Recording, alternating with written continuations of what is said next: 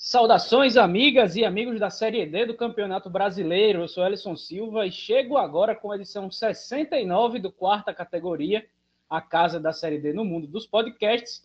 Motoclube Souza, Rio Branco, Paraná, Pouso Alegre, Azures, Caxias e Amazonas também já fazem parte do seleto grupo de classificados para o mata-mata antecipadamente.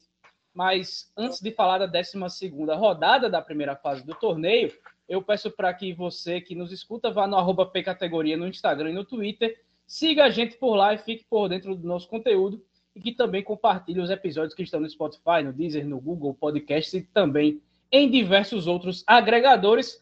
Como sempre, estão aqui comigo na mesa virtual Felipe Augusto e Marcos Barcelos para desfilar todo o conhecimento sobre o torneio mais democrático do país. Olá, meus amigos.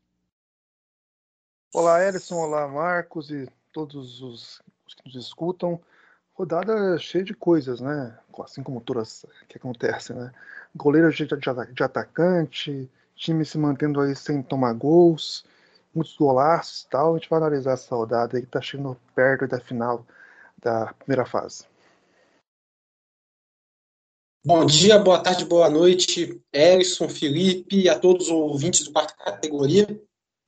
Tá chegando aquela hora, né, que é, por mais que, uh, que bata ansiedade pelo mata-mata, mas também dá um pouco de tristeza, porque a primeira fase é tão divertida de se acompanhar, os 64 times em campo, né?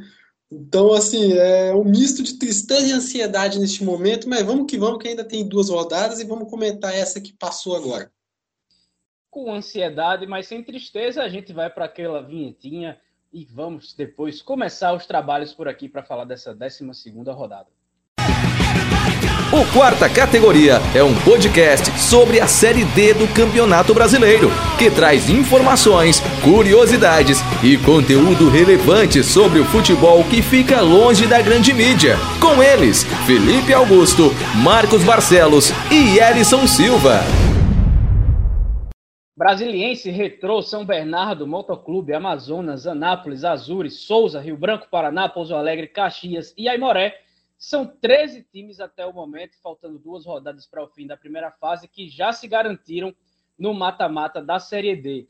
Por outro lado, uma ruma de times já também não tem mais chance de, de, se classificar, como o Juazeirense, por exemplo, que sempre vem surpreendendo nos últimos anos na Copa do Brasil, só que na Série D não é surpresa para ninguém que as campanhas são ruins. Inclusive, o clube até já dispensou todo o elenco e vai jogar é, as duas rodadas que faltam com a equipe sub-20. Isso aí a gente vai ver mais para frente, porque a 12 rodada do grupo A1 teve empate por 1 a 1 entre Porto Velho e São Raimundo do Amazonas. O São Raimundo, só que o de Roraima bateu o Náutico por 2 a 1 no confronto estadual. O trem, que vinha fazendo uma graça, acabou sendo goleado fora de casa por 4 a 1 pelo Amazonas. Quem também venceu fora de seus domínios foi o Rio Branco, que bateu o Maitá por 2 a 1 e desse jeito se garantiu aí na próxima fase. A tabela tem os classificados Amazonas e Rio Branco com 25 e 24 pontos, respectivamente. Os São Raimundos do Amazonas e de Roraima têm 20 e 19. Eles fecham a, zona de classificação. Depois o Trem com 16 pontos, Porto Velho com 15, ainda na briga. E já cumprindo tabela há um tempão, a gente tem o Maitá com 6 pontos e o Náutico apenas com 5. Exato. Né? Você falou do trem, né? Que não conseguiu fazer uma graça para cima do Amazonas, mas estava conseguindo até, né? Conseguiu fazer um a 0 e depois teve um expulso, daí o Amazonas conseguiu deslanchar e fez quatro gols e conseguiu essa virada aí que consolida a equipe, né? Classifica a equipe é, matematicamente, tínhamos finalmente, né? Porque já era esperado. E, mas a briga pela liderança tá boa, né? Um ponto apenas de vantagem para o Rio Branco. O Branco surpreende muito por essa briga, não só não por já estar classificado, mas também por estar brigando para a liderança ainda. É um time que estava meio embaixo antes da competição, mas se mostrou forte, pelo menos dentro do grupo, dentro do grupo para conquistar a vaga na segunda fase. Né? Porto Velho perdeu uma grande chance de se aproximar, agora tem quatro pontos de vantagem para o São Raimundo de Roraima. Né? Podia ter ido para 18, ficar a dois pontos do São Raimundo do Amazonas, porque empatou, e a um ponto do São Raimundo de Roraima. E acabou que é, está a quatro pontos, agora está bem difícil classificar aí nessa, nessa, nessa competição. E o time que fez graça, mas acabou tomando a virada também foi o Maitá, né, que abriu o placar contra o Rio Branco, mas o Rio Branco conseguiu fazer o, o dever fora de casa ou, ou em casa, né, já que foi lá no Acre, também lá no Florestão, conseguiu virar e fazer 2 a 1 um, E agora essa briga tá legal aí entre São Raimundo, São Raimundo de Roraima e Trem, né? Vamos ver se o Trem consegue manter essa pegada que tinha até então. Né? Um time que a gente desconfiou um pouco depois daquelas duas goleadas para cima do Náutico, mas se provou que tem qualidade para buscar, buscar essa vaga e ainda tá, tem chance, apesar dos três pontos de, de desvantagem para o São Raimundo de Roraima. E como o Felipe falou, né, se o trem quiser realmente se firmar na competição, agora é a hora. Né? Vai enfrentar o, o São Raimundo do Roraima, no jogo no Zerão, jogando em casa, então um confronto direto importantíssimo né, para as pretensões da equipe amapaense. E caso não vença, fica muito difícil né, conseguir a classificação, já que vai enfrentar o Rio Branco fora de casa na última rodada. E o São Raimundo vai ter o duelo contra o São Raimundo é, do Amazonas, né? Um confronto de charás aí. E vai jogar em casa, vai poder definir a sua classificação em casa. Então, a hora é agora para a equipe do, do trem. E outra, né? Caso o São Raimundo amazonense vença seu jogo, é, o São Raimundo de Roraima vencer também, fica, praticamente define né, os classificados. Né, porque o Porto Velho vencendo só pode, só pode chegar a 21 e né, se for vencer essa rodada, vai chegar na última rodada podendo só chegar a 21. E o São Raimundo do Amazonas vai estar com 23 e o São Raimundo de Roraima 22. Já vai entrar na, na, última rodada com essa pontuação. Então é, é tudo ou nada já nessa 13 terceira rodada. A gente passa agora para o grupo A2, que teve o Motoclube se classificando com a vitória por 1 a 0 diante do Juventude Samas, lá no Pinheirão. O Pacajus segue mais para lá do que para cá e perdeu em casa para o Tocantinópolis e perdeu também o atacante Daniel Passira, que é um dos destaques do time na competição, vai defender o Campinense nesse restante de Série C do Campeonato Brasileiro. O Fluminense do Piauí segue altos e baixos e bateu o Castanhal por 3 a 1 Por fim, a Tunaluso conseguiu vencer sua segunda partida fez 2 a 1 no 4 de julho.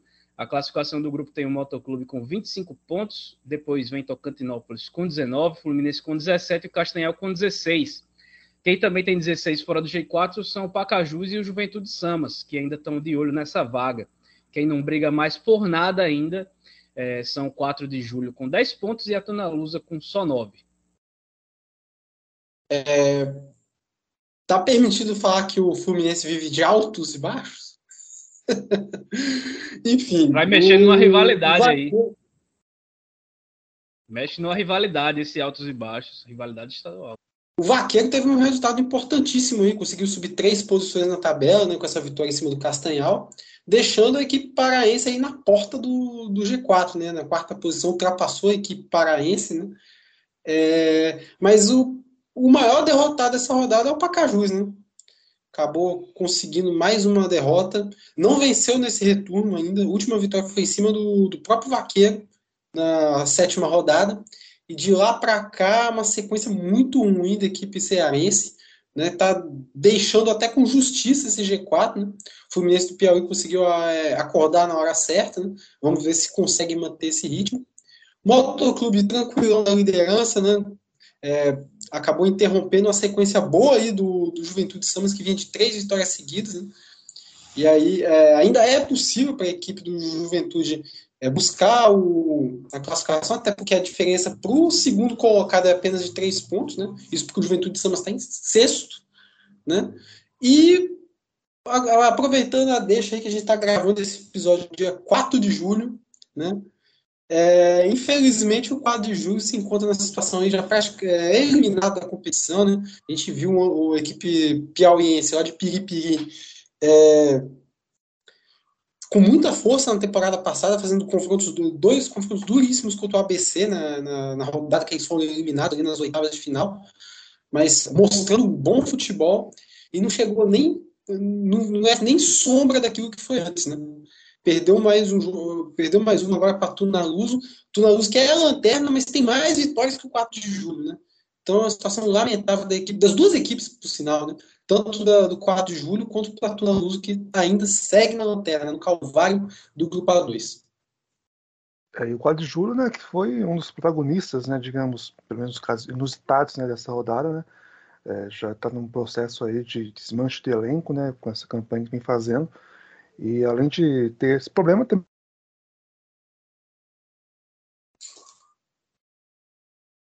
um goleiro e como não tinha opções, tinha apenas quatro reservas, né? Ele colocou no meio do jogo, ele tirou um dos jogadores de linha, colocou o Theo, goleiro reserva, e mandou o Jailson para a área, né? Para grande área para ser centroavante, né?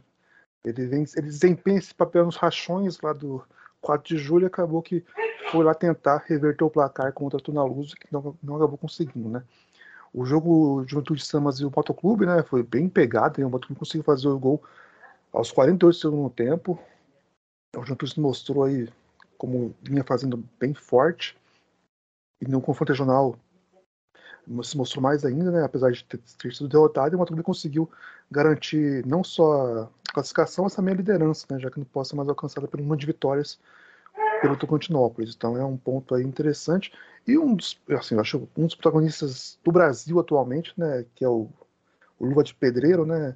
Demorou até para algum narrador da, do, do, Brasil usar o receba, né? Para os gols e tal. Né? E o narrador do jogo do Fluminense e Castanhal usou várias vezes isso, usou quatro vezes o receba para mandar os gols das equipes. Então, ele que é um alvo, né? ele que é alvo não, né? ele que é o protagonista de uma história bem complicada hein? envolvendo o empresário dele, então o bordão que o consagrou também já demorou até chegar, mas agora chegou também os narradores da Série D. E esse grupo tá bem legal, né? Ainda mais com o confronto que vai ter semana, semana que vem, né? talvez um dos mais legais dessa, dessa rodada, né? Que é o Tocantinópolis e Fluminense, né? O jogo aí pode é, atrapalhar muito a vida do Fluminense ou não, né? E o Tocantinópolis pode se complicar, é, apesar de ter três pontos de vantagem, são só três pontos de vantagem é, para o Pacajus e para o Juventude Santos e para o Castanhal também, que é quarto, então é um ponto aí, um jogo muito, muito interessante dessa rodada também, esse grupo A2. É, uma novidade também que pode mudar muita coisa aí contra o nesse grupo A2 é que o Mário Sérgio, né, o Super Mario, acabou deixando o Fluminense do Piauí, ele que é o artilheiro do Brasil na temporada. Ele vai, deixou o clube, não, não revelou seu destino, mas deve estar indo atuar lá pelo mundo árabe, sei lá, na Ásia. Ele vai sair do país, ele não, já não joga mais pelo 4 de julho, certamente daqui a pouquinho vai perder artilharia do Brasil, provavelmente para o Hulk, mais uma baixa enorme aí no Vaqueiro, que vem tentando se recuperar em busca da classificação. No grupo A3, o líder retrô venceu mais uma, fazendo 2 a 1 de virada fora de casa sobre o Globo. Afogados e América fizeram um confronto direto pelo G4, só que não foi bom para ninguém o resultado do empate por 0 a 0 O Icasa fez um, abre aspas, abre aspas, golaço do caralho, fecha aspas, como bem disse o narrador do clube, que estava na transmissão do YouTube. É, muito, muito boa a narração, mas também foi um, foi um gol da porra mesmo que o Rony fez é, parecido com o do Maxi Rodrigues na Copa de 2006, para quem é mais, mais antigo. Acho que foi contra o México, se não me engano. Enfim, o Icasa fez 3 a 0 no, no Crato. Por fim, no confronto de paraibanos, Souza fez um gol de bicicleta com Joboy e venceu o São Paulo Cristal, que estreou o treinador Celinho Silva. O Dino tá on e também está no mata-mata da Série D. Na liderança, o Retro tem 27 pontos, seguido pelo Souza, que tem 23 completa o G4 e casa com 20 pontos e o Mecão que tem 18. Fora vem Afogados com 16 e o São Paulo Cristal tem 12 com remotas chances de classificação. Já fora da disputa, Globo com 8 e Crato com 5. Isso aí acho que a gente conseguiu cravar desde a primeira, segunda rodada dessa, dessa primeira fase. Lembrando que São Paulo Cristal e Casa tem um jogo a menos, então essa pontuação de um dos dois vai, vai melhorar, ou então cada um vai ter um ponto a mais. Enfim, o que é que vocês têm achado aí desse grupo A3? É, o que salva o São Paulo Cristal, né, de alguma, alguma possibilidade de, de classificar para a próxima fase é esse jogo contra o Icasa, né, que pode definir aí, sim, se, se perder, já, aí já dá para dizer que virtualmente girar a Deus, mas é, matematicamente também vai ficar muito difícil, né, ainda mais que são apenas, apenas não, são seis pontos de vantagem para o América, e o América que não engrena, né? É um time muito irregular que não consegue. O América não consegue nem perder duas vezes seguidas, né? Ou perde, empata, perde, empata e derrota. Não tem nenhuma, nem essa sequência o time tem. E não dá. Não, não, não emplaca nem pro lado. Tá mais pro lado negativo, porque a campanha tá muito enroscada, né? Porque pelo que a gente esperava, né? A gente viu o Retrô e Souza lá na frente. A gente, a gente apostava que o América também estaria nesse desse trio aí lutando pela liderança, apesar que o Retrô é, tinha um, um, um, time mais forte. Mas o América não engrena, né? Que ainda deu chance ainda pro Afogados. Né? Afogados, claro que a situação poderia ser pior, né? Porque se o Afogados tivesse vencido, ultrapassaria o América. E agora, né, acho que as últimas, duas últimas rodadas fica muito naquela coisa de quem vai enfrentar os, os lanternas. Aí o América tem um contra, contra o Crato, né, que tropeçou no primeiro turno. O Globo pega o São Paulo Cristal, daí depende muito desse jogo de quarta-feira. E na última rodada tem Retro e Crato, que daí não vai definir, aí não deve ter muita, muita mudança. E o Globo pega o Icasa. Então, chegou aquela hora da Série D que os, os lanternas que vão definir muito a vida dos que estão lá na, na, lá na frente, né? Então, tropeçar contra esses times vai, é, vai pode, pode limitar muito o que as equipes querem para passar de fase ou não. É engraçado nesse confronto entre Afogados e América de Natal, né? É, foram os, os, dois, os dois jogos uh, entre as duas equipes, o Afogados não perdeu. Né? Foi uma vitória jogando na Arena das Dunas e agora esse empate jogando em casa no Vianão. Né? E olhando uma perspectiva diferente, né, seria até um bom, um, um bom retrospecto, seria super positivo, né, se o Afogados não estivesse atrás na tabela. Então acabou que um resultado que poderia até, assim, se, servisse, se fosse servir de consolo, é, não perder por, não perder mais um jogo contra um rival direto seria positivo, acabou que se tornou negativo, porque vai ter que continuar correndo atrás, né? E, as, e tanto Afogados quanto a América de Natal, na sequência da, da, das rodadas, vão ter missões difíceis. Né? No caso, na próxima rodada, nem tanto para o América, né? pega o Crato jogando em casa, mas o Afogados vai ter que visitar o em casa, né? fora. Aí na última rodada, o Afogados pode pegar um São Paulo Cristal que tem que ver se vai estar tá, é, vivo ou não na competição. Só que o América já vai ter que visitar o Souza, né? que, é muito mais, que é muito mais complicado. Então, vida difícil para esses dois. Matar ou morrer, né? Ter que voltar a vencer, né? Vencer, é, bater em casa vai ser, é, se torna uma missão obrigatória. E depois pega a Globo em casa na próxima rodada. E depois e na sequência, né? Tem o. Eita, peraí. Ah, tá. E na sequência tem o Afogados fora de casa, né? Que aí, dependendo se estiver vivo, vai ser um confronto direto.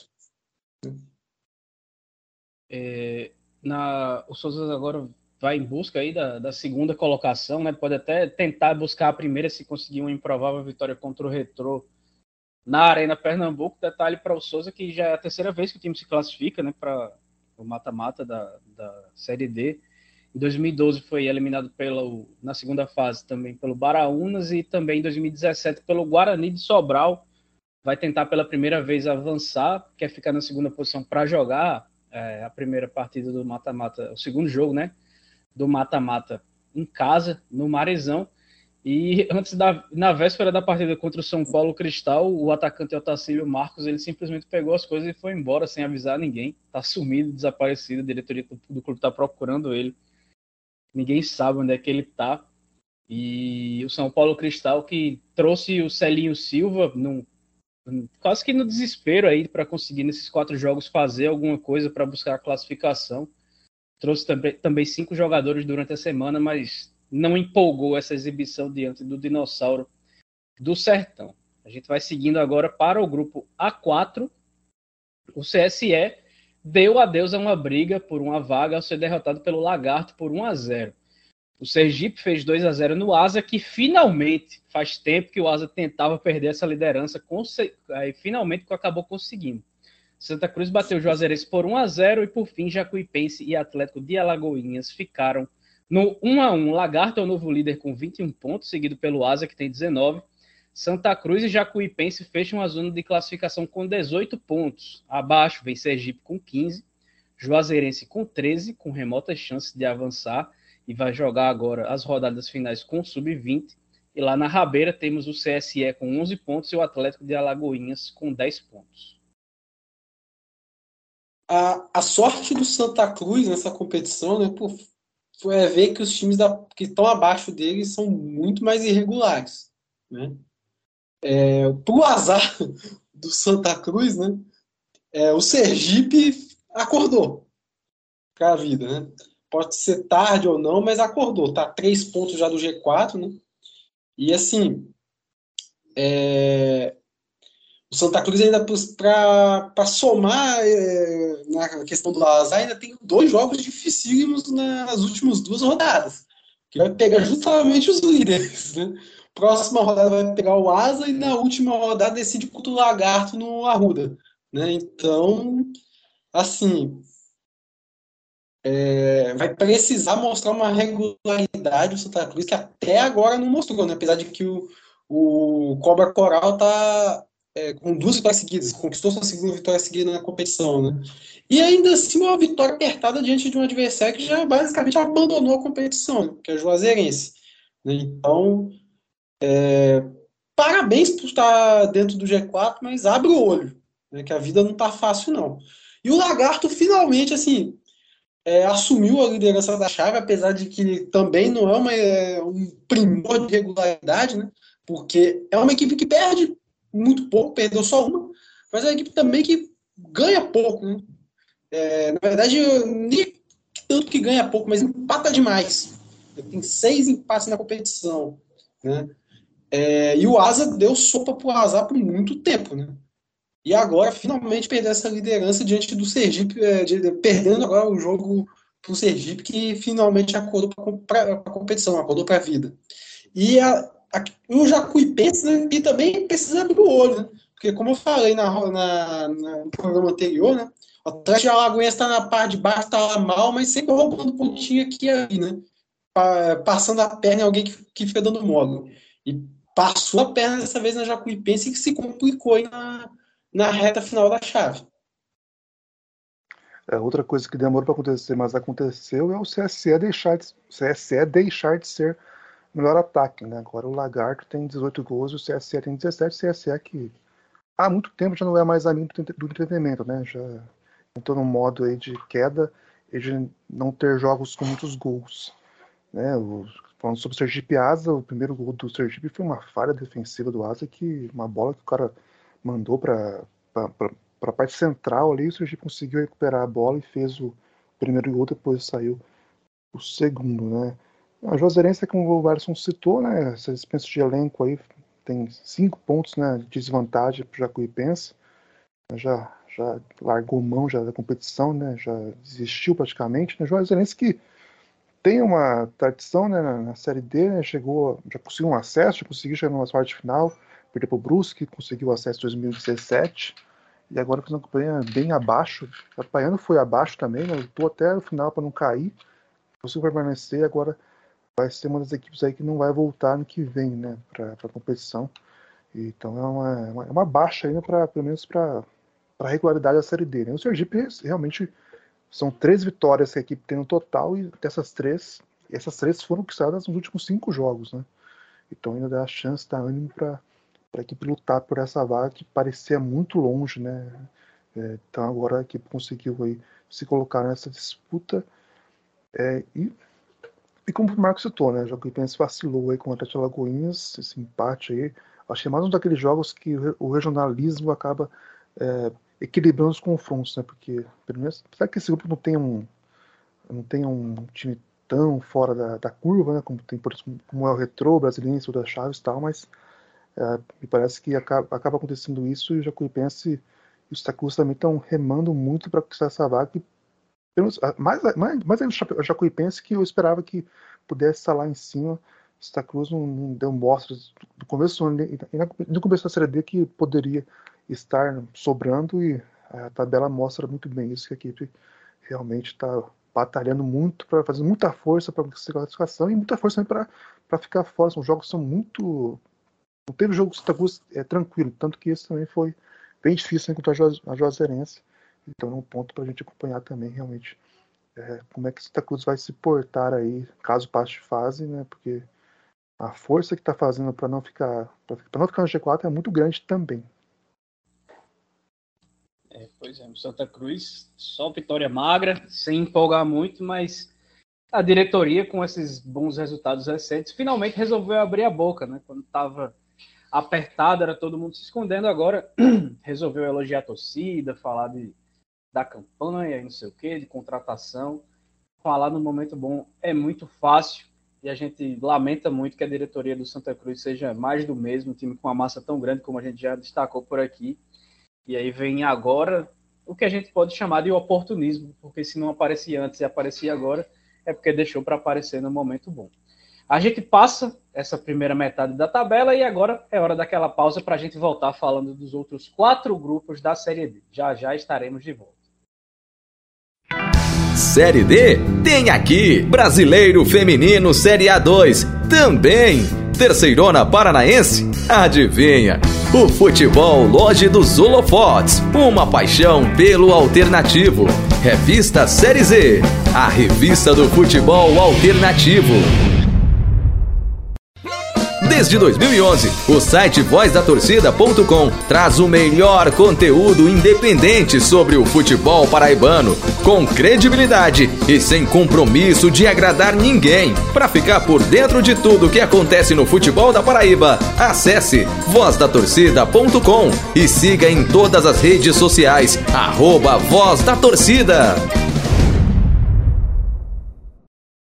Como prometido, voltamos por aqui com o episódio 69 do quarta categoria e pedimos para que espalhem a palavra da competição mais democrática do país, que precisa e merece ser tratada com todo respeito, assim como a gente busca fazer aqui edição após edição. Também siga a gente lá no arroba Pcategoria no Instagram e no Twitter para dar aquela força.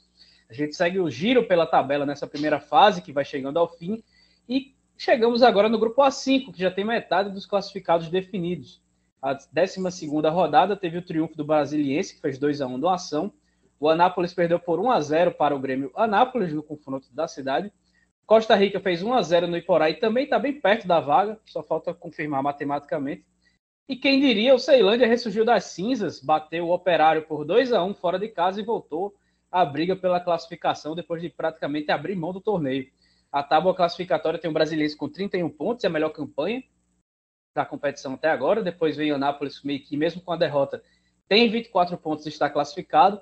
Costa Rica tem 20 pontos e precisa de um empate nas duas partidas restantes para se manter, para se classificar matematicamente. E o Operário, apesar da derrota, ainda é o quarto colocado com 15 pontos, agora seguido de perto pelo próprio Algoz, que foi o Ceilândia, que chegou aos 14 pontos. Mesma pontuação do Iporá. Sem chances estão Grêmio e Nápoles com 11 pontos e o Ação com apenas 4. O Operário né, teve um passivo muito grande, né, ainda mais que a próxima rodada pega o Anápolis. Né?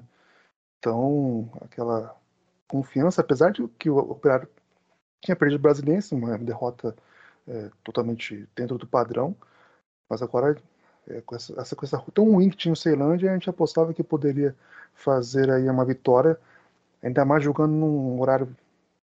Quer dizer, na verdade, o horário para a gente é, é estranho, porque para a gente aqui é meio-dia, mas lá, na verdade, é, é outro horário, então fica tem essa questão também inusitada, pelo menos pelo horário de Brasília, né? O Costa Rica está praticamente classificado, né? Só um desastre para não se classificar, ainda mais se pega o ação na próxima rodada, né? Então um ponto basta aí para confirmar matematicamente a, a, vaga na próxima fase. O brasileiro continua apesar de que o jogo foi bem difícil, assim, pelo que se esperava, né? o Brasileiro conseguiu abrir o placar com a atuação, tomou empate, mas depois, quatro minutos depois, conseguiu fazer 2 a 1 e conseguiu a vitória aí para manter a. para confirmar a liderança agora também da chave e continuar com a melhor campanha da Série D. É um time que vem muito forte para mata-mata. Fica muito. A gente fica muito olhando para o grupo A6 para ver quem que vai, quem que vem, né, para enfrentar o Brasiliense aí agora. Assim como o Motoclube, né? As duas equipes já sabem que posição vão ficar na, na, para a próxima fase. Né? O Anápolis perdeu o derby municipal, né, que não era esperado. Acho também entra também nessa questão que eu falei do, dos pontos regionais acabaram, acabaram se equilibrando. E o Anápolis tem três, três, três, jogos sem vencer, né? Chegou a lutar ali pela liderança com, a, com o Brasiliense, mas agora perdeu a, o fôlego aí, agora vai. Deve confirmar a, a, a segunda posição, apesar que tem dois pontos difíceis, né? Pega o Operário, que luta pela classificação ainda, apesar da desvantagem de nove pontos entre, os, entre, as duas equipes, porque depois pega o Brasiliense, né? Então consegue ter chance ainda de lutar para a segunda posição, mas a, essa última vaga que realmente vai, vai a gente vai, vai pegar fogo, né? Operário, Ceilândia e Porá. O Demanápolis dificilmente, é, assim, matematicamente ainda tem chance, mas não dá para apostar que consegue lutar por essa vaga, não. É, na próxima rodada aí nós temos um confronto aí que pode é, decretar basicamente né, quem é que está vivo e quem é que está morto, né, de Ceilândia e Grêmio Anápolis. Né?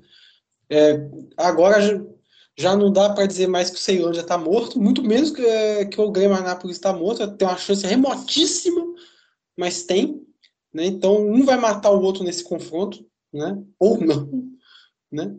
É, o, o Iporá tem uma missão duríssima contra o Brasiliense, né, que vai seguir aí na briga aí para garantir a melhor campanha da, da, da Série D. O, como o Felipe falou, né, o Operário agora se complicou, vai pegar um adversário duríssimo que é o Anápolis, que quer confirmar essa segunda posição, né, já que não pega mais o Brasiliense né, na ponta da tabela, já, já o Brasiliense abriu sete pontos de vantagem. E o Costa Rica, é, o Felipe falou que precisa de um pontinho para classificar, né? Mas está muito perto até de conseguir mais do que isso, né? Porque pega o ação na última rodada, então confirma de vez a sua classificação. Dificilmente acho que acontece uma zebra aí, né? E é isso. Né? Vamos ver como é que vai ser a vida aí do, a disputa agora é para ver quem é que pega essa quarta vaga. Acho que está muito bem definido essas três primeiras posições.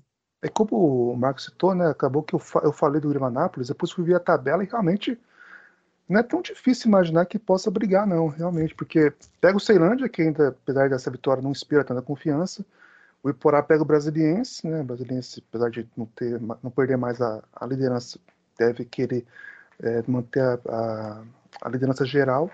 E o, e o Operário pega o Anápolis, né? Então poderia ficar 15, 14, 14, 14, né? Na última rodada aí, irem para a disputa mesmo para ver essa, quem fica com essa quarta vaga. Então, realmente, pelo menos na matemática, está muito possível sim. Ainda mais que você vê essa vitória surpreendente né, pela campanha das duas equipes lá de Anápolis, que acabou que o, o GEA né, venceu Anápolis e agora mantém a chance de classificação. Tudo normal do grupo A6, com o Real Noroeste metendo a peia, fazendo 3 a 0 na Ferroviária. A Inter de Limeira bateu o Nova Venécia por 2 a 1 Bahia de Feira ganhou da Caldense por 1 a 0 e o Pouso Alegre, mais novo classificado, bateu o RT por 2 a 0. Na tabela, o Pouso Alegre chegou aos 22 pontos e é seguido pelo Bahia de Feira, que tem 20. Reagiu bem o Bahia de Feira nessa reta final. Nova Venécia também tem 20, é o terceiro colocado. E o Real Noroeste voltou ao G4 com 19 pontos. É, na sequência vem Inter de Limeira com 17, Ferroviária com 16, o RT com 12 e Caldense com 2 pontos apenas, a pior campanha do torneio até esse momento. É, agora se tem um grupo que tá, tá equilibrado nessa série D, esse grupo A6, né? Distância muito curta aí, né? Do, do primeiro ao quinto, cinco pontos aí, né? Em seis que tem para disputar, então tudo pode acontecer nessa reta final. E agora, quanto aos resultados, ó, uma vitória importantíssima aí do Real Noroeste, para cima da Ferroviária. É, o Real Noroeste, já desde a série de 2020, né, é, parece estar tá mostrando um padrão, né, está repetindo a trajetória que passou no, na, na, primeira, na sua primeira participação, né, que fez um primeiro turno espetacular e cai de produção no segundo turno, dá aquele susto no torcedor, mas parece que vai conseguir reagir, né. É, meteu uma 3 a 0 essa vitória maiúscula para cima de uma equipe paulista, como eu vi no primeiro turno o Real bater duas vezes os paulistas, né? Mas eu acho que uma vitória dessa em casa, eu também outro, outra situação que eu, que eu não lembro de ter visto envolvendo capixabas e paulistas, um atropelo tão grande assim. E assim, vitória contundente diante de um adversário também que pena para mostrar uma boa sequência, né? Tá apresentando futebol que não é convincente, então dificilmente acho que a Ferroviária consegue essa classificação. Né? Acho que é, questão de, na questão matemática até tem chance, mas a autoestima da Ferroviária está muito baixa, né? na competição. A Inter de Limeira mostra uma reação, vence o Nova Venécia, que até então era o líder, e mostra que tem força para brigar. E o Bahia de Feira, para mim, talvez é Bahia de Feira, talvez uma das grandes surpresas aí da, desse grupo, né? Que grupo com dois paulistas, né? E, e às vezes um, um, mineiro que enche o saco, aí fica com a briga pela quarta vaga, né? E o Bahia de Feira está na vice-liderança ali, firme e forte, né? E na próxima rodada a gente vai ver aí que, que o Real Oeste, como eu falei, né, tem a chance de, de confirmar, né, diante da Caldense, confirmar o, essa reação. Ah, o Bahia de Feira, apesar de estar na vice-liderança, é, vai ter um confronto difícil contra uma ferroviária que vem baqueada, mas vai tentar o, o, as últimas forças aí para brigar para essa classificação. Né? Pode também é, aproveitar e fazer um bom resultado fora de casa para confirmar de vez. Nova Venécia tem a chance aí de voltar para a liderança para é, é, caso vença o RT. E o Pouso Alegre tem um confronto duríssimo aí contra o Inter de Limeira, né, que está querendo voltar ao G4. Dessas seis equipes aí que lutam né, pela, por essas quatro vagas, apesar do Pouso Alegre ter uma distância confortável para a Ferroviária, né, mas ainda tem uma chance pequena de perder essa vaga para o de Limeira, né? É, Bahia de Feira e o Pouso Alegre são as únicas equipes que não vão enfrentar o RT e Caldense, né? Então isso pode ser um peso também lá na daqui a duas semanas, né? Para ver quem vai conseguir essa, essas, essas vagas, né? Eu falei aqui semana passada do, do Real Noroeste, né? Tem um, um saldo abaixo né, da Ferroviária e veio esse, esse 3 a 0 é, convincente demais. É, muito bom e agora empatou o saldo de gols das duas equipes, né? Apesar que tem de Limeira ali no meio com um saldo menor, mas uma pontuação melhor que a, que a Ferroviária, né? E o Bahia de Feira realmente é, junto com a portuguesa, né, do Carioca tem a melhor campanha atual, né, da, os últimos cinco jogos, são quatro vitórias seguidas, né, que a equipe tem na competição. Vai chegar um embalo muito grande, jogou lá em Araraquara. E o grande nome da, da Beth Feira que ajudou muito nessa trajetória é o Júniorson, né, que tem seis gols nas últimas quatro partidas que ele fez, né? Ele ficou fora de uma partida, ele e, sai, e parece que o Janderson entrou agora na competição, mas ele tem 11 jogos já pelo Bahia de Feira, só ficou fora de um dessa sequência de vitórias. Mas só agora que ele deslanchou mesmo a fazer gols, já tem seis aí, inclusive fez o gol da vitória contra a Caldense. No grupo A7, mais do mesmo, porque o São Bernardo chegou ao 12 jogo sem sofrer nenhum gol e agora venceu o Santo André por 1 a 0. Tivemos também mais uma vitória da Portuguesa Carioca, que bateu Pérola Negras por, Pérolas Negras por 2 a 1 seguindo aí essa campanha impressionante até na busca por uma vaga. O Oeste fez 2 a 1 no Cianorte e o classificado Paraná garantiu a vaga vencendo o Nova Iguaçu por 2 a 1.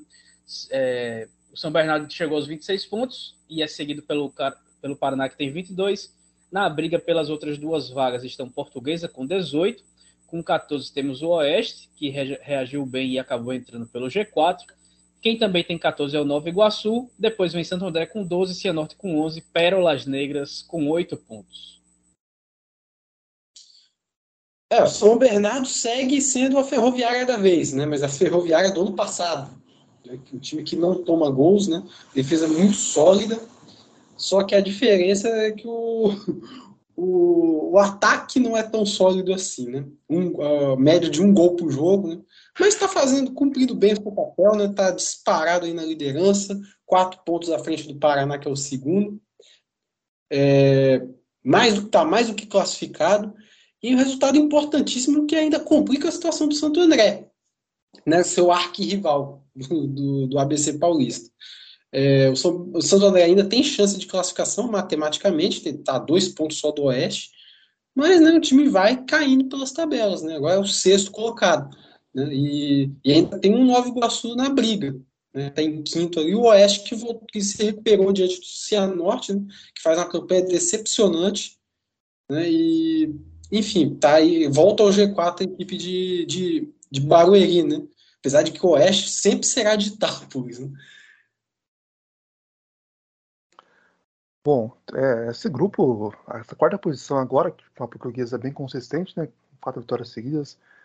Uma coisa interessante, né? Que o Oeste ficou quatro jogos sem vencer e agora conseguiu vencer o Cianorte fora de casa e está no G4.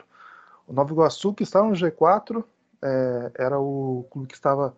Que tinha a última, a última vitória dele foi na última rodada. O Santo André, na penúltima rodada, venceu o Cianorte antes dessa, dessa, dessa vitória do Santo André. Também tem uma vitória que conseguiu chegar no G4. Então, uma vitória nesse grupo muda muito a posição. É, já ele te eleva aí da, da sexta, sexta, sexta sétima posição para o G4, né? A portuguesa parece realmente consistente, conseguia vai, ainda mais se abriu quatro pontos, né? O Paraná teve um jogo difícil contra o Nova Iguaçu, conseguiu, conseguiu não, né? Tomou o gol de. Tomou o gol do Nova Iguaçu, teve que ir, ir atrás do empate, né? Perdão, da vitória, não só do empate, mas também da virada, e conseguiu, conseguiu confirmar também a classificação. É, ainda luta pela, para a liderança, né? Mas ainda mais, e agora tem um jogo muito importante, né? São Bernardo do Paraná, na próxima, próximo sábado, dia 9. Acho que talvez seja o jogo mais, mais interessante, junto com. Coloco lá com o Fluminense e Novos, dois jogos bem legais que vão acontecer nessa próxima rodada. E a Proeza também, né? Conseguiu é, também saiu atrás do placar do Pralas Negras, depois foi para frente, conseguiu a virada e fazer 2 a 1 um, E realmente uma campanha muito fora da curva que faz a portuguesa nesse momento, né? Daqueles equipes que a gente vai ficar de olho para a próxima fase, caso não volte àquela rotina de antes, né? Porque realmente chega muito bem nessa reta final e isso pode ser um diferencial na, na segunda fase. O São Bernardo teve um, um, gol muito inusitado lá contra o Santo André, né? Geralmente quando a, a falta é muito perto da área, né? Ainda mais que seja frontal, os jogadores, um jogador atrás da barreira, né? Para deitado para proteger a, a meta, né? Acabou que o Alex Reinaldo, que fez o gol, chutou a bola por baixo, acabou desviando no atleta que estava fora da barreira e a bola entrou e fez 1 a 0 aí na, na raça. E com o Marcos citou, né, questão do ataque, o São Bernardo ainda, ainda é, realmente fica um pouco. A gente um pouco pé atrás, ainda mais que o ataque dele é igual ao do Paraná, apesar de ser o Paraná vice-líder, né? E o São Norte tem também 12 gols e é o sétimo colocado, né? Então esse grupo tem poucos gols, né? É, o melhor ataque tem 12, o pior tem 8, são 4 gols de diferença apenas. É, o Sandete é o pior. Então, um grupo aí que. A portuguesa agora, com essa vitória, me coloca assim, não, realmente merece a vaga, mas a quarta vaga, se não tivesse um, nenhum dessa, dessa chave, realmente não seria nenhum desmerecimento, porque realmente eles fazem muita força para não ficar no G4. Pois é. E o empate entre o Próspera e Juventus, por 1 a 1 encerrou a rodada do grupo A8. Tivemos também 0 a 0 entre São Luís e Cascavel, que resultou na demissão do treinador da equipe do Rio Grande do Sul. Outro empate foi entre Aimoré e Caxias, 1 a 1 acabou classificando as duas equipes. Por fim, o Azures bateu o Marcílio Dias por 1 a 0 fora de casa, chegando aos 24 pontos e garantindo a classificação, junto com Caxias e Aimoré, que tem 21 pontos. O Cascavel é o quarto com 19, está aí fechando a zona de classificação e muito próximo da vaga, porque depois Vem Marcílio Dias e São Luís com 14, Juventus com 10 e Próspera com 5 pontos. É, o é, Cascavel realmente é uma fase muito. São três jogos aqui vem perdendo muito gol na, na competição. O São Luís foi uma enxurrada de gols perdidos. O Luís também teve chance de fazer, de abrir o placar, não conseguiu. Cascavel depende muito do, lateral, do lado esquerdo de ataque, principalmente com o Simões, tentando armar algumas jogadas, que ele que é lateral mas realmente tem um, uma dificuldade muito grande na hora de fazer o gol, ainda mais que teve uns dois, três lances da partida que o jogador poderia é, tocar a bola para alguém na posição e resolveu finalizar por conta própria e não fez o gol. E agora fica essa situação, né? Que poderia estar. Está confortável, mas poderia estar mais confortável ainda, né? Se tivesse vencido, estaria classificado pelos resultados que vieram depois. Né? Esse é o único grupo que tem três classificados, né? O Aristou, Azul, Caxias e Aimoré. É, Aimoré e Caxias, um jogo bem truncado.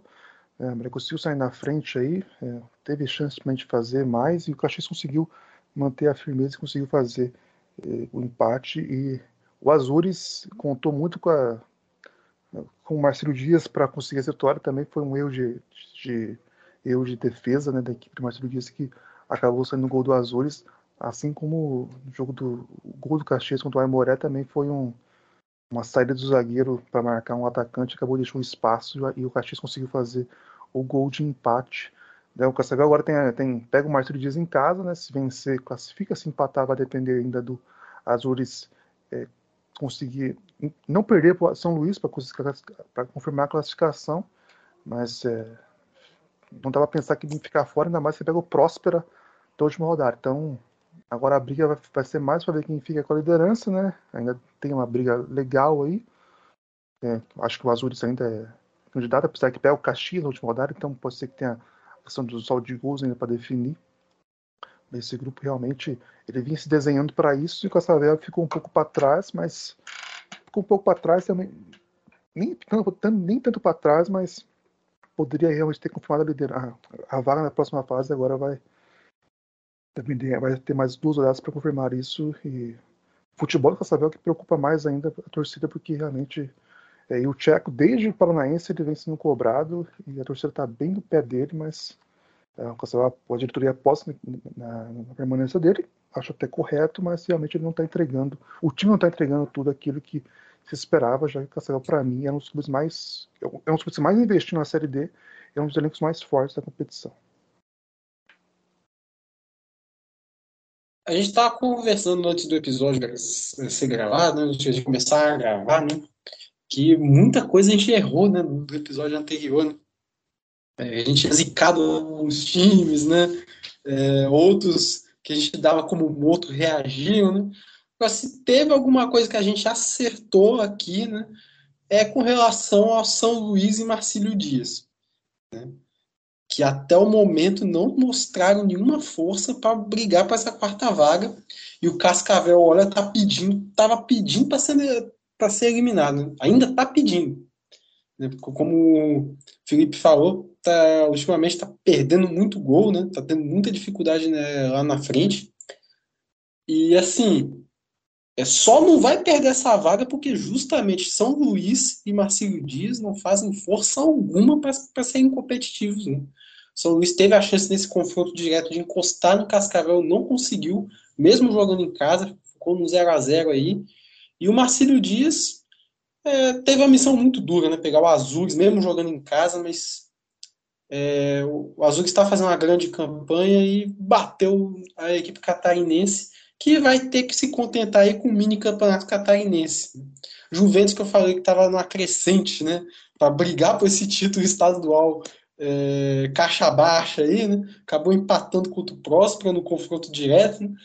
E aí Moré e Caxias fizeram um confronto animado aí, né? E acabaram ficando um a um. Né? Inclusive mandar um abraço pro, pro colega Salomão Júnior, né? Que é torcedor do Aimoré e que é um exímio vendedor de camisas, inclusive algumas camisas que eu tenho, inclusive camisas de times capixabas eu compro com ele. Né? Camisa vem lá de São Leopoldo para cá. Então, um abraço ele teve nesse confronto aí, é, entre Aimoré e Caxias e representando bem aí a torcida do Aimoré. Pois bem, então a gente passou a régua na tabela de todos os grupos e agora é hora da, das nossas considerações finais, né? E como a gente trouxe aqui no episódio anterior, o Campinense segue firme no seu caminho de volta para a Série D. Perdeu nesse fim de semana para o Botafogo de Ribeirão Preto por 3 a 1 em Campina Grande, com show da Xuxa, o Gustavo Xuxa, que fez dois gols. O placar colocou a Raposa na 18ª posição e acabou gerando a demissão do Raniel Ribeiro, que era treinador da Série D do ano passado. Ele também comandou o time no bicampeonato paraibano aí de 2021 e 2022, esse de 2022 conquistado de forma invicta. Para seu lugar, o Rubro Negro acertou com o Flávio Araújo, foi vice-campeão da Série D em 2018, justamente com 13, maior rival do Campinense. Diferente do que falaram na transmissão de Aparecidense e ABC, não é a terceira passagem de Flávio Araújo pelo Campinense. É a terceira passagem dele por Campina Grande as outras duas foram no 13. Só quem é de muito longe da, da região que não faz ideia do problema que dá esse tipo de confusão. Agora são seis jogos para buscar aí um difícil, uma difícil permanência, uma difícil reação, mas não é impossível, né? Já que vai pegar o Floresta, vai pegar o Altos, que estão aí na briga contra o rebaixamento, assim contra, como o Ferroviário, que depois de três jogos demitiu Sidney Moraes e trouxe Francisco Diá, uma escolha óbvia, vai voltar ao clube de Fortaleza aí para tentar salvar a equipe também do rebaixamento.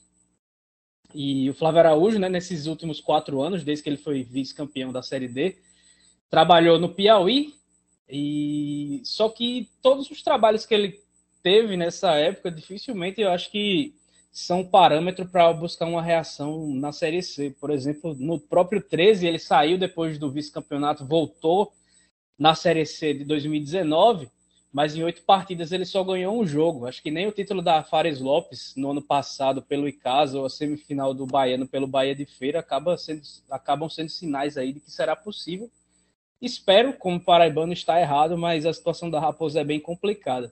Aliás, eu vou até deixar uma pauta aqui para os nossos amigos do, da Central da Série C, é, que é para debater sobre uma, uma situação, né?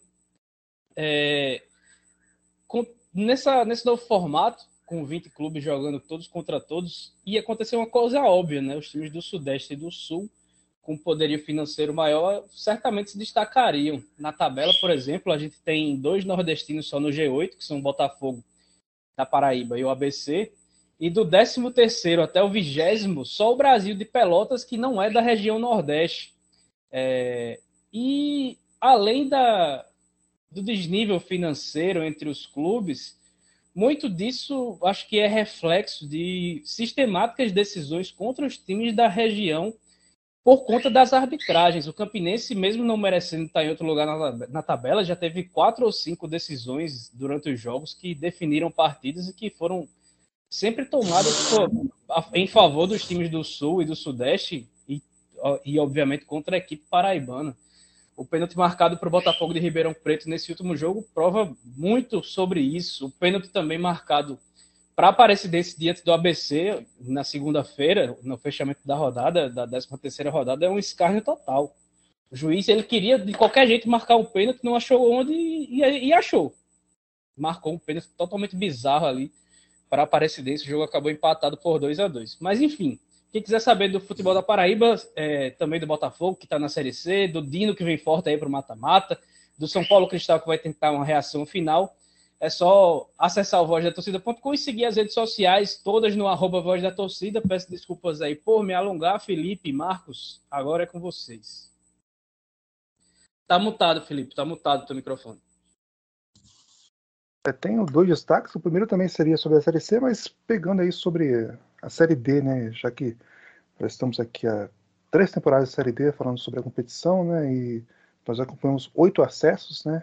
4, 2024, 2021. E do ano passado, né, a Aparecidense e a ABC estão lá no G8, né, lutando por vaga na, na próxima fase, é, e lutando por acesso, enquanto isso o Campinense foi a Cearense, porque a Cearense não é surpresa estar. Aliás, me surpreende que o Atlético Cearense tenha 10 pontos ainda, né? É, Para mim, eu, eu esperava uma, um Imperatriz 2.0 e o time conseguindo lutar ainda para sobreviver na, na, na, na, divisão, né? Outro destaque também é falar sobre o Altos e Floresta, né? Ano passado a gente não teve confronto entre o Leston Júnior e o Fernando Tonê, que foram os dois que subiram né, de divisão. E o, o Tonê acabou saindo do Altos no começo do ano, foi para o 4 de julho. E dessa vez a gente teve confronto, né? O Altos se fazer 2 a 0 depois tomou um empate, jogo muito bom. Muito melhor que muitos Série B que eu assisti aí recentemente é um confronto de dois treinadores que têm boas ideias, mas que parece que os times de cima não gostam, não querem ver, né? Eles tapam os olhos para isso e acabam perdendo uma grande chance aí de ficar nessa, nessa mesmice de nomes aí que a gente sabe quem são, né? É, dá para falar vários aqui que continuam com a, com a confiança que, que não mereciam pelos últimos trabalhos, mas é, esse é um ponto à parte. Outro time que a gente acompanhou que está bem é o Mirassol, que no passado foi mal e está bem, assim, bem forte para conquistar esse acesso. Tem um elenco até mesmo de Série B, digamos, competiria bem na, na competição. Tem um confronto aí o Botafogo da Paraíba, né, que está atrasado, não vai perder, não vai perder a liderança, mas é algo para se acompanhar também nessa, nessa série C. E sobre a série D, né, eu não estava programado aqui para fazer isso, mas eu vou rapidamente aqui falar que não tem vaga, né, na, na próxima edição dos eliminados, né. O Maitá tem vaga, está tá garantido. O Náutico de Roraima depende do ranking. O Quadjuro está fora da série, da série D. A Tuna Luz está classificada, tem vaga para a próxima temporada. É, Globo e, e, Crato não tem vaga. Globo, é, isso, Globo não tem vaga. O Portuário vai tem a vaga. Atlético, Atlético Alagoinhas tem a vaga para a próxima competição, o CSE não tem a vaga, o Ação foi abaixado no Mato Grosso, então não tem vaga para 2023. Dos mineiros, a, a, o RT não se classificou e a Caldense novamente tem, consegue fazer um bom mineiro e tem a vaga também para a próxima temporada. O Pérolas Negras vai depender da Copa, Copa, Copa Rio, né, já que está na terceira divisão carioca. Juventus e Próspera, Santa Catarina não tem vaga, ainda mais que Santa Catarina vai mudar 100% das vagas no ano que vem, já que nenhum dos times desse ano conseguiram vaga para a próxima temporada. Bom, primeiramente, né, como já é de costume, agradecer por mais um episódio né, de quarta categoria, episódio número 69. Sim, galera. Enfim. E o destaque novamente para a Copa Espírito Santo, que, olha, é triste falar, né? Porque chegou na hora do mata-mata, é, é a hora decisiva da competição, né? E continua a falta de entretenimento. Né? Tivemos dois empates em 0 a 0 na, nesse, em três jogos que foram realizados nesse final de semana, até hoje, né? Que no caso a gente está gravando na segunda-feira. Nessa segunda-feira também teve jogo entre Estrela e Desportiva Ferroviária, um jogo muito abaixo, né, muito aquém da, da tradição das duas equipes. Né? Especialmente um Copa Espírito Santo, que o Estrela tem três títulos, a Desportiva também tem dois, né? São cinco títulos em campo e 0 a 0 no placar, um jogo muito abaixo do esperado. Também tivemos 0 a 0 em Pinheiros e Rio Branco. E uh, o entretenimento ficou por conta de CTE e Vitória. Né? O Vitória venceu por 3 a 0 como já era esperado. Né? E vamos ver né, se as duas equipes aí, representantes do, do Espírito Santo na Série D, que é o Real Noroeste e o Nova, Nova Venécia, proporcionem um entretenimento nessa, nesse, nesses jogos de ida das quartas de final. As duas equipes se enfrentam nesta quarta-feira dia 6 de julho, jogo lá em Águia Branca, no estádio José Olímpio da Rocha. Vamos ver se mostram alguma coisa, algum conteúdo, né, algum bom futebol, para pelo menos salvar essas partidas de ida que foram muito aquém do que a gente espera de uma competição é, afunilando, né, chegando à sua fase decisiva. Esperamos que os jogos de volta, que acontecem nesse próximo final de semana, e tem encerramento na outra quarta-feira, com o jogo de volta entre Nova Venécia e Real Noroeste possam proporcionar algo melhor para os torcedores. E para complementar aqui minhas considerações finais, é, tivemos aí a reunião dos clubes com, com a CBF determinando o valor de 150 mil para quem passar da primeira para a segunda fase da Série D. É, acho que é um valor importante, né? É, pode ser pouco, muito, enfim. Pra, mas para quem viu a Série D uns anos atrás, né, até ano passado, é, sem ter nenhum valor assim para os clubes, né? não tem nenhum benefício, como a gente vinha falando que, apesar de ser a competição mais democrática do Brasil, competição que a gente adora, mas que não, não, não trazia recursos para os clubes, né? ainda mais uns, com essa pandemia, né, que nem a receita de ingresso pôde entrar né, para os participantes da competição, agora você tem pelo menos um, um suporte financeiro. Isso é importante para o fortalecimento da competição que já vinha caminhando nesse sentido já com a mudança de formato, né, em 2020, aumentando o tamanho da competição e agora tendo esse é, esse suporte financeiro, como eu disse. Fechamos por aqui esse episódio 69 do quarta categoria pedindo mais uma vez que sigam o arroba Pcategoria no Twitter, também no Instagram, e também que espalhe a palavra da Série D, que está disponível em diversos agregadores. Mais uma vez, muito obrigado a todo mundo que nos acompanhou e que vem nos acompanhando. Um abraço e até a próxima.